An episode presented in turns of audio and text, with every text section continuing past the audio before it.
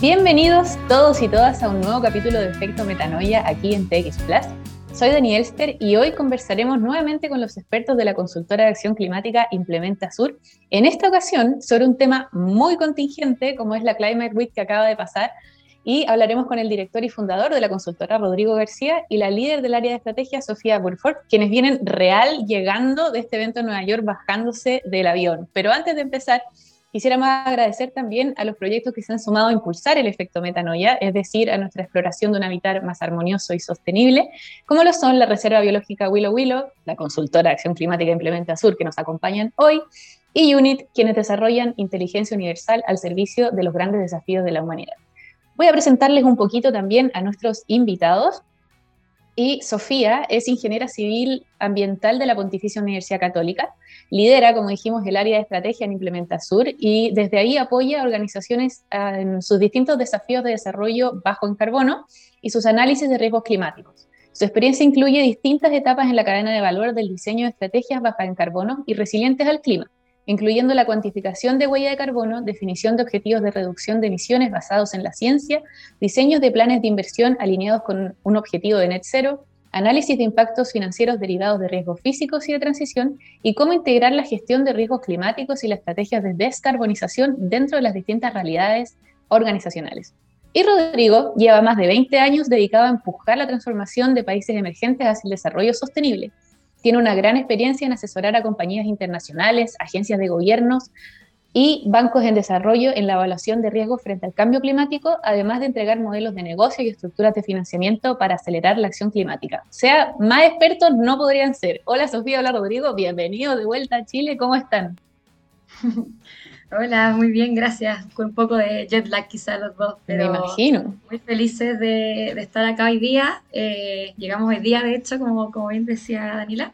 Así que, nada, en verdad felices de poder tener esta instancia también para un poco decantar todo lo que fue esta semana que estuvimos en Nueva York. Súper, sí, procesar un poquito, ¿no, Rodrigo? Cansados pero motivados, porque la verdad que eh, tener este nivel de intercambio te hace sentir súper privilegiado y, con por ende la responsabilidad de poder contribuir aún más a los desafíos de acción climática que tiene nuestro país y nuestra región latinoamericana.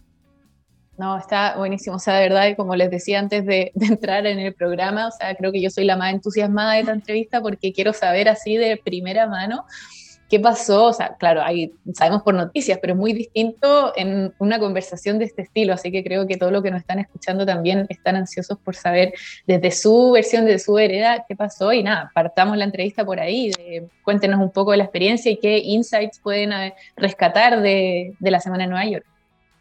Sí, mira, a ver, primero es importante entender cómo se estructura la Semana del Clima.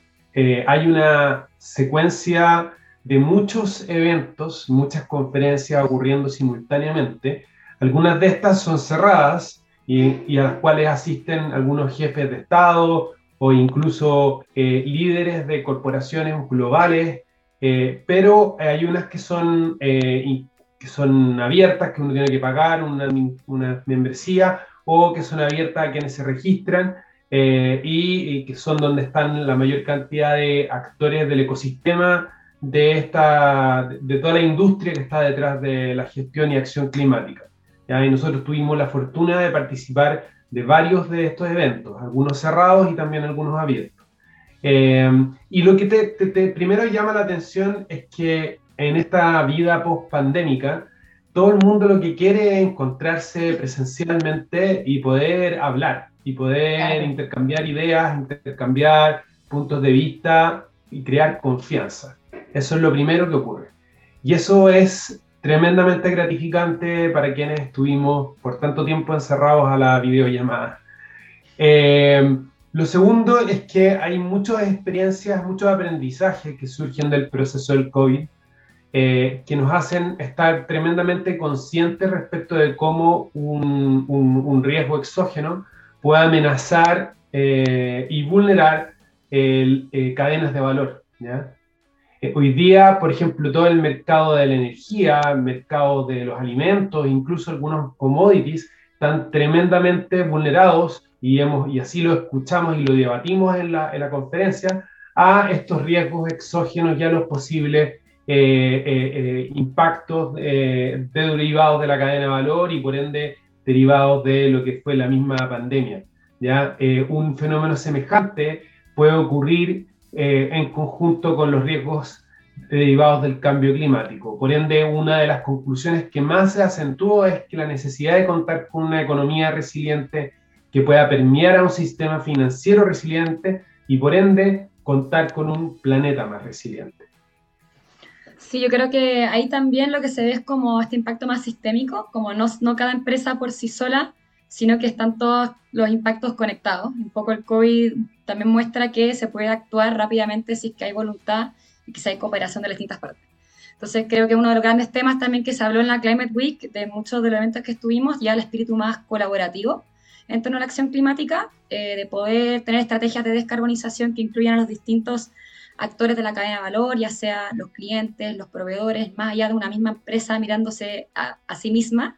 Em, y eso también de la mano con estandarizar, cuando hablamos de acción climática, eh, ¿Cómo nos vamos a definir los objetivos? En el fondo también hay mucho ahora recelo con, bueno, muchas noticias que han salido últimamente de greenwashing o incluso cosas ESG que no son realmente sostenibles o con buenos impactos ambientales. Eh, entonces también estandarizar la acción climática en torno a objetivos basados en la ciencia es algo cada vez más relevante, cosa que todos tengan una hoja de ruta con objetivos definidos de manera común y no con criterios arbitrarios. Eso también son dos temas relevantes que, vimos durante la semana. Sí, eso me parece clave. O sea, creo que tanto lo que dice Rodrigo de la resiliencia, que tiene que ser transversal, y también en eso, tomando la transversalidad a lo interdependiente que es todo, ¿no? darnos cuenta de eso, evidenciarlo, y lo que dices tú de tener una hoja de ruta clara, porque es un terreno incierto igual, aunque seamos resilientes, pasan estas cosas que decía Rodrigo, exógenas de repente y desestabilizan todo y nos damos cuenta que hay que crear las cosas de otra manera, ¿no? Hay que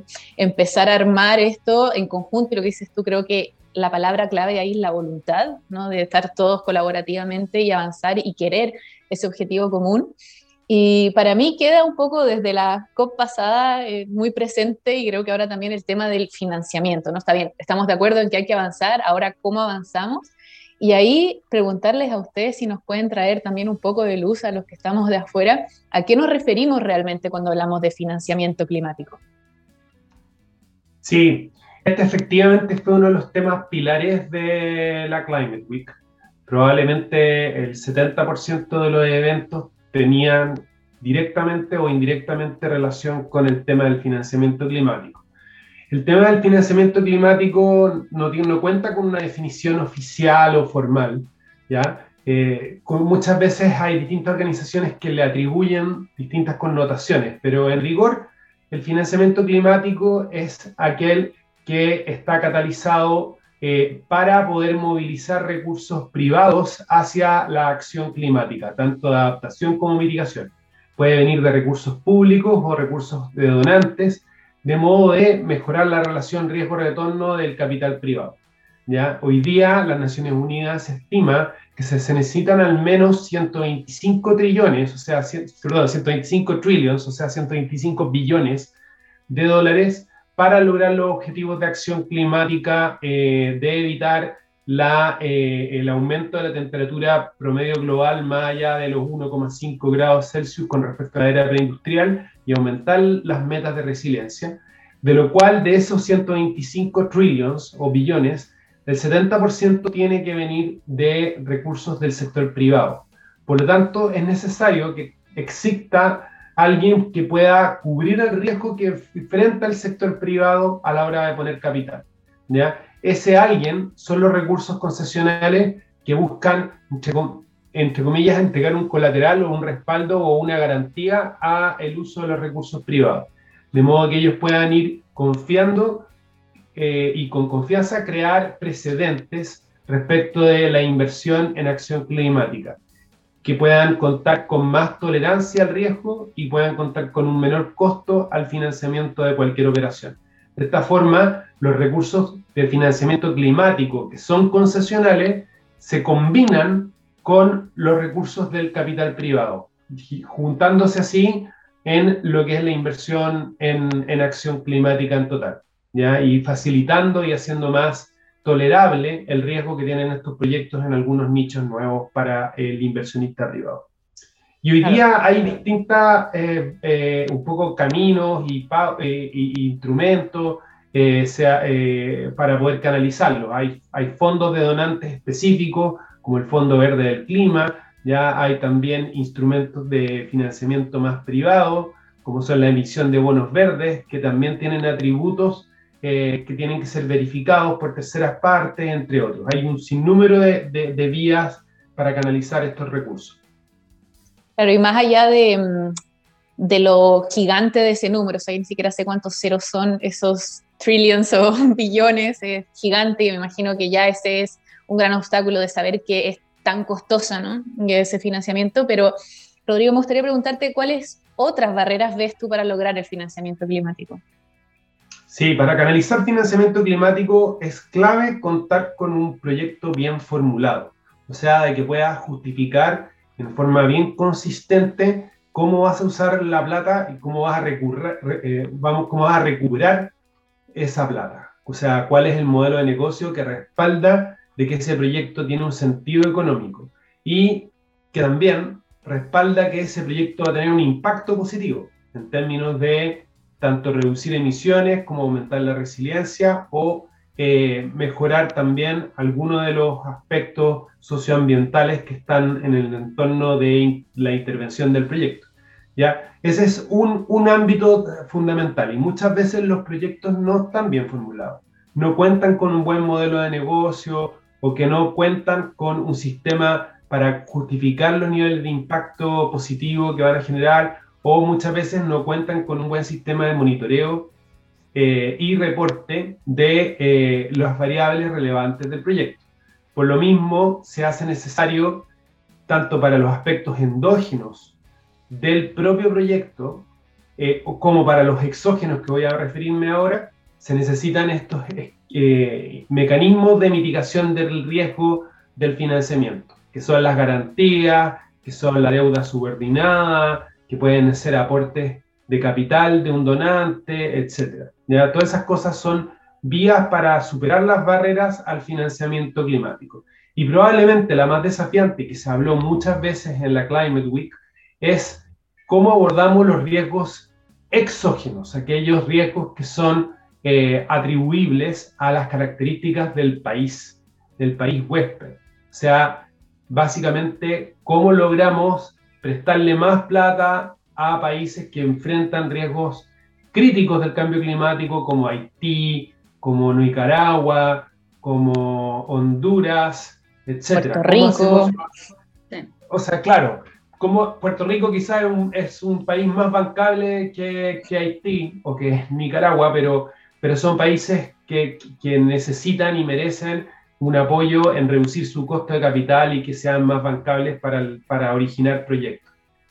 Me, me, parece fundamental también destacar eh, un, un, un, highlight que mencionó el nuevo champion de la COP, eh, de la COP de Egipto, ya Mahmoud eh, Moheldin, con quien tuve la oportunidad de intercambiar algunas palabras y que destacó la importancia de volver a los compromisos originales de financiamiento climático de los países desarrollados, que se hicieron en el año 2009 y que contaban con un flujo permanente de eh, un financiamiento climático anual eh, de, eh, de 100 millones de dólares por año por, en, una bolsa completa.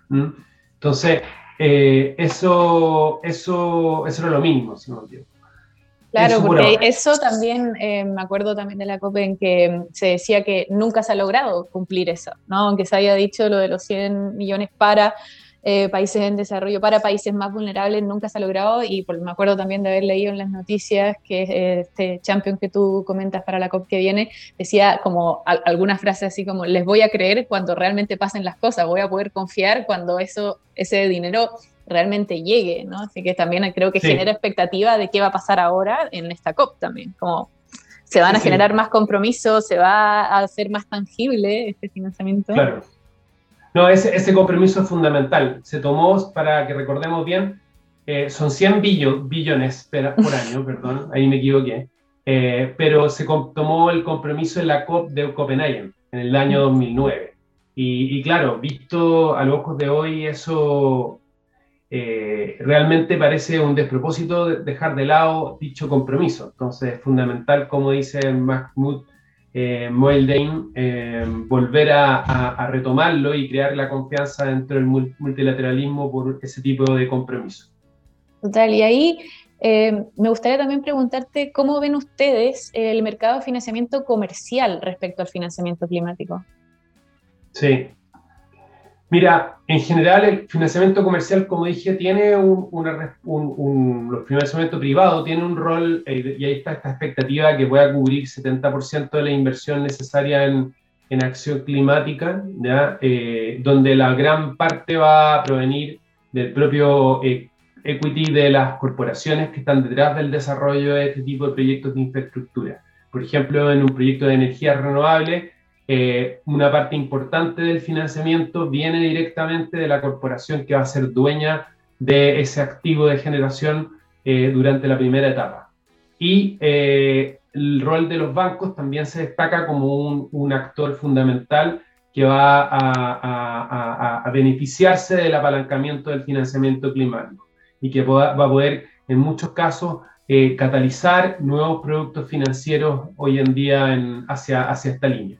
En nuestro caso, con Implementasur, nos ha tocado trabajar con, varios bancos en esta materia y, entendemos muy bien su interés, su motivación por catalizar eh, recursos de financiamiento verde. No, súper. Y ahí también eh, me gustaría tocar un tema que, también ha sido importante y escuchábamos en, la experiencia de Sofía que también hay un área importante de cómo se relaciona todo esto con el net cero y también quizás definir qué es el net cero, porque puede sonarnos obvio, pero aquí en Metanoia siempre nos preocupamos de ser bien específicos con el lenguaje, así que Sofía te pediría si partes primero explicándonos un poquito y de cómo se hace esta relación de lo que nos viene contando Rodrigo con net cero. Súper, mira, net zero o cero emisiones netas o cero neto eh, es una definición en el fondo que es un estado en el cual todas las emisiones de gases de efecto invernadero equivalen también a lo que se remueve o captura de la atmósfera. En el fondo llegamos a un cero neto entre lo que se emite y lo que se remueve de la atmósfera, ¿ya? Entonces esto se ve como a nivel global. De hecho, en el Acuerdo de París se define a nivel global y luego esta misma definición se puede ir aplicando a nivel organizacional en una empresa en específico. ¿ya? Y lo importante de esto no solamente es el concepto de cero neto como un resultado, sino también como la trayectoria de llegar a eso, ¿ya? Y esto va definido en el fondo por la ciencia y según eh, lo que define el Acuerdo de París, lo que está definido por el IPCC, de cuántas emisiones tenemos como un presupuesto de carbono para emitir, ¿ya? Entonces, el cero neto está definido como una meta a nivel global para el 2050 pero hay metas eh, intermedias y de más corto plazo que son súper relevantes y en particular esta década eh, es de las más relevantes para lo que es acción climática. Al 2030 deberíamos llegar a una reducción de emisiones a nivel global también, viendo a nivel de corporación también, de un 45% de emisiones de gases de efecto invernadero comparado contra el 2010. Si es que queremos mantenernos todavía una trayectoria de poder llegar a un escenario de solamente 1,5 grados de temperatura eh, de aumento de temperatura para el 2100 por solo niveles preindustriales. Y esto igual acá es súper desafiante porque piensa que ya llevamos 1,2 grados de temperatura por solo niveles preindustriales, entonces tenemos 0,3 grados más y queremos mantener ese nivel hasta el 2100. Entonces acá refuerzo que no solamente el estado de equilibrio entre emisiones y remociones, sino que también eh, el estado de reducción de emisiones, ¿ya? o sea que nuestro nivel de emisiones tiene que ir bajando. De hecho, em, en lo que va hasta ahora de los compromisos políticos de las distintas eh, contribuciones eh, en las NDC, ya determinadas a nivel nacional. Nacionalmente determinadas, le voy a decir en, inglés. Em, estamos en línea con una trayectoria de 2,7 grados, bastante alejado del 1,5. Entonces hay una brecha eh, de financiamiento que falta para poder llegar a este objetivo de 1,5 grados y que el financiamiento climático es la forma de cubrir esa brecha. En el fondo, cómo destinamos recursos para poder financiar las acciones de mitigación necesarias para alcanzar cero neto. Y acá, como bien decía Rodrigo, esto es no solo el capital privado y el público, sino que un apalancamiento desde el capital eh, público para habilitar eh, capital privado. Todo esto se define como financiamiento climático al final. Perfecto, y ahí me gustaría preguntar de todo lo que escucharon ustedes y de lo que saben y de la trayectoria Implementa Sur, ¿cuáles considerarían que serían las mejores estrategias para llegar al cero neto? Sí, ahí, bueno, yo creo que lo primero, creo que no hay una única estrategia que depende mucho de la empresa, pero que sí deben tener como temas comunes y que siempre se deberían repetir eh, o siempre se deberían considerar. Eh, y para mí, bueno, lo primero creo que tiene que ser una internalización en la estrategia organizacional.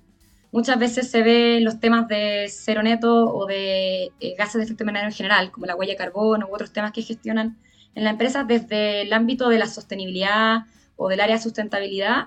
Y esto al final lo deja como un, un tema aparte que no, no permea el resto de la organización. Acá es fundamental que una estrategia de cero neto, esto pueda permear desde el directorio hasta los niveles más operacionales, que pueda pasar por áreas de de finanzas, de riesgo, en el fondo que esté en la estrategia de inversiones, el plan de crecimiento, la estrategia de venta, eh, que todo esté alineado en torno a un objetivo, puesto que, por supuesto que implica desafíos súper relevantes, hay un poco lo que, lo que fui contando antes, de los porcentajes que hay que reducir, por supuesto que son desafiantes. Entonces, por un lado, yo creo que lo que es esta permeabilidad interna es clave para que pueda ser una estrategia exitosa y accionable, no solamente un compromiso que quede como una declaración. Em, por otro lado, yo creo todo lo que, bueno, lo, que Martín también diciendo al principio, un poco de la rigurosidad y la transparencia de cómo se definen estas, estas estrategias. Ahí, y para nosotros somos, eh, nos respaldamos fielmente en lo que son las metodologías científicamente desarrolladas para esto, por lo que usamos también Science Based Target, que en el fondo es una metodología para poder fijarse objetivos basados en la ciencia, cosa que una empresa se pueda eh, fijar una ambición realmente suficiente para su nivel de emisiones y no sea un compromiso arbitrario. Entonces yo creo que ese es el, segundo tema y también por supuesto irlo reportando frecuentemente. Y por otro lado ya lo que es realmente la acción y la colaboración, en el fondo, pasar de esto ya a la permeabilidad organizacional, excelente, la estrategia, excelente, pero hay que pasar ya a una acción y especialmente accionarla en esta década, que es la década crítica para lo que es acción climática. Entonces, poder fijarse compromisos de corto y mediano plazo al 2025, 2027, 2030, no solamente pensar en este cero neto al 2050, sino que poder darle una bajada más concreta eh, a nivel de operación y también con todo lo que sea colaboración con los distintos actores de la cadena de valor. Eso yo creo que son los tres puntos una, más Una trayectoria. Sí, sí, por supuesto. ¿Y dirían que están las grandes empresas avanzando en esto? ¿El sector privado cómo va en esta trayectoria, en este camino?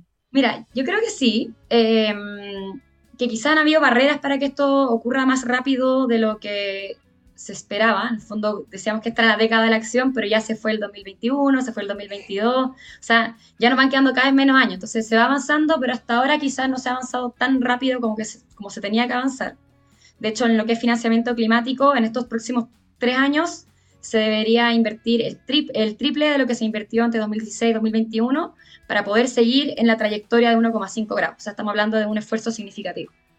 Y mm, ahí, por lo menos, lo que nosotros nos tocó ver también es que, y lo recalco con lo que dije al principio, como un poco que me llevé de la Climate Week, esta visión ya más colaborativa y de poder integrar esfuerzos de distintas organizaciones en torno al final el net zero, que es una meta común. Em, y un poco se han ido superando quizás algunas de las barreras principales que hemos visto anteriormente, quizás en algunos clientes o algunas organizaciones, por ejemplo, como me da miedo comprometerme y no poder cumplir. O sea, ¿qué pasa si declaro esta intención de ser cero neto, pero realmente no puedo llegar? O, por ejemplo, también una barrera relevante en lo que es eh, quizás la hiperinformación incluso, como que desinforma habiendo tanta, y me imagino ahí la gente del mundo de sustentabilidad, tantas siglas que CDP, SBT, que todas, todas las siglas que pueden definir incluso las trayectorias de reducción de emisiones, cuesta quizás un poco por dónde partir e incluso saber cómo estoy haciendo lo correcto o me estoy guiando por el estándar correcto, ¿no? Y, y eso, yo creo que, que antes quizá había un falta de sentido de la responsabilidad, puesto que algo voluntario también desde el nivel organizacional. Em, pero por lo mismo el sector privado ha ido actuando de manera más proactiva que la regulación. Si bien hay compromisos a nivel nacionales desde la COP y el Acuerdo de París, la regulación no ha sido suficientemente ambiciosa para poder catalizar la acción climática necesaria. Entonces han salido un montón de iniciativas desde el sector privado en torno a objetivos de cero emisiones netas, como puede ser Science Based Target, Race to Zero, The Climate Pledge, Glasgow Financial Alliance for Net Zero, etc. Entonces ahí yo creo que sí se está moviendo y, y, de hecho el lema de esta, de esta Climate Week era eh, Act Now. El fondo ya, si paremos de hablar de esto, sino que que metámosle eh, ya acelerador al tema.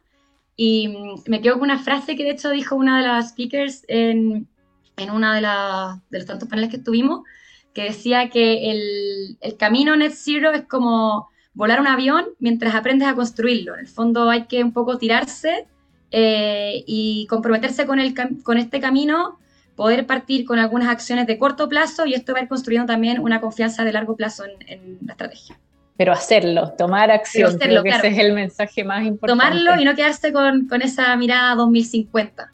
Claro, me parece fundamental. Y ahí, Rodrigo, quizás también para preguntarte tus destacados de Climate Week y, no sé si los dos también generar un poquito de expectativa qué podemos encontrarnos con la COP27, ¿no? Creo que esta es como la antesala de mm. esto que viene en noviembre y bueno, eso de qué, qué destacarías tú, así como Sofía nos contaba qué se llevó, qué destacarías tú y cómo podemos generar esa mini expectativa. Sí, quería, quería eh, destacar primero eh, un poco la presencia de corporaciones, primero del mundo de, de las tecnologías de información, que eran empresas que estaban muy, muy comprometidas con, con tanto los objetivos frente a la acción climática como una participación súper visible en los eventos, eh, empresas como Google, como Amazon, como Microsoft, también empresas del mundo de alimentos y servicios que, que eran bastante eh, visibles eh, y instituciones del sector financiero, empresas de servicio, de asesoría, eh, del sector financiero como Willis Tower Watson, como Moody's, entre otros. ¿ya? y lo que sí me llamó la atención es que no lo vi muy, muy presente a empresas, a corporaciones del mundo de, de los hidrocarburos, ni tampoco del mundo de, de, la minería, ¿ya? de los materiales, de la minería específicamente. ¿ya? Siendo igual este un, un actor súper importante en lo que es la descarbonización y en lo que son los insumos para la descarbonización. Entonces, fue algo que me llamó la atención, no estaban muy, muy visibles, no, no, no los vi participar en este tipo de eventos como podrían haberlo, haberlo hecho. Sí, mucho más los otros sectores. ¿ya? Ahora, pensando en lo que viene para la, para la próxima COP en Egipto, eh, nosotros creemos que, que, acá un poco es clave eh, reforzar el, el, nivel de compromiso, eh, primero consolidar el compromiso ya demostrado de países que van hacia la carbono neutralidad al 2050, entre ellos Estados Unidos y otros más, ¿ya? Que, que, tienen un peso específico relevante, pero ahora consolidar el rol de los países en desarrollo. Y, y, y, probablemente, como ya adelantó el Champion, eh, condicionado a, a, la entrega de financiamiento climático, ya, ya, ya, nivel, ya volúmenes relevantes eh, de financiamiento climático, que van a permitir eh, apalancar muchos recursos privados. Eh, eso yo creo que hoy día es, lo, la expectativa que, hay. Y junto con eso, el cierre del libro de reglas de, del artículo 6 del Acuerdo de París, que es básicamente la normativa que permite definir cómo van a operar los mercados del carbono eh, durante el, hacia los objetivos del Acuerdo de París para reducir el costo de cumplimiento de las contribuciones nacionales determinadas de los distintos países. Claro, ese fue el, el, gran conflicto de la COP pasada, ¿no? El rulebook, este que mencionas tú, el artículo 6. y de hecho, en lo que es el mercado voluntario de compensación de emisiones también está siendo bastante cuestionado, como realmente buscar offsets de calidad, no reemplazar la acción climática en el sentido de la mitigación de emisiones por compensar con offsets, entonces también desde el mercado voluntario está siendo un poco eh, puesto en, en, la mira eh, a qué realmente podemos llamarle offsets de calidad que son adicionales, que realmente contribuyen también con otros co-beneficios ambientales y sociales. Y, no solamente que sea un check en el sentido de, ah, ahora soy carbono neutral porque compensé todo lo que emito. Claro. En el fondo, acá recordar nuevamente que cuando hablamos de net zero no hablamos de compensar las emisiones, sino que una estrategia de reducción de emisiones coherente con la ciencia, alrededor de un 45% hacia el 2030 comparado con los niveles de 2010, y llegar a cero emisiones netas para el 2050, o sea, reduciendo lo más posible todas las cadenas de valor y que las pocas emisiones residuales puedan ser eventualmente neutralizadas con offsets eh, de calidad, pero que sean permanentes en el tiempo y también eh, que sean de proyectos que realmente generan ese impacto positivo, eh, más allá de, solamente poder declararlo, ¿cierto?, en un, en un producto, en un informe de sostenibilidad, etc. Total, creo que me quedo con eso, Sofía. O sea, para mí esto, lo que acabas de decir, es de suma importancia y creo que como nosotros como efecto metanoia también es mostrar esto, ¿no? De poder acercar esa información a la gente y que entienda esas diferencias y pueda también leer las noticias, escuchar y acercarse a estos temas con conocimiento de causa, ¿no? Saber lo que se está debatiendo, un poco esto también si se va a involucrar en la COP, como creo que lo que están haciendo ustedes con Implementa Sur y está acá nosotros en efecto metanoia es poder realmente... Em, acercar estos temas y lo mismo que, lo mismo que decíamos, de eh, perder ese miedo a veces de como, ay, no sé cómo lo voy a hacer, necesitamos tomar acción ya sea desde el conocimiento, desde el financiamiento de los proyectos, pero tomar acción. Así que se pasó volando la media hora, pero chicos, gracias de verdad y por tomarse el tiempo habiendo llegado hoy a las 6 de la mañana, de verdad que lo agradecemos muchísimo. Y me parece súper interesante todo. Ya, ojalá podamos conversar de nuevo porque hay muchos temas que quedan fuera. Ojalá algún momento podamos hablar también del financiamiento a daños, que creo que es otro gran tema ahí. Y, creo que implementa Zurda para rato para hablar estos temas. Así que de verdad, muchas gracias Rodrigo, gracias Sofía, tremenda entrevista. Yo me quedaría 20 horas más preguntándoles cada detalle de esa semana, pero le agradezco el tiempo y espero poder verlos pronto por aquí también. Así que le, agradezco también a Gabriel en los controles, como siempre. Nosotros nos vemos el otro lunes, como todos los lunes, a las 3 de la tarde en TX Plus. Y los dejamos con una canción que me encanta, que espero que alegre su lunes, que se llama No Rain de Blind Melon. Gracias, Rodrigo. Gracias, Sofía. Gracias, gracias Dani. Gracias por la invitación. Un placer, como siempre. Igualmente. Nos vemos. Chao.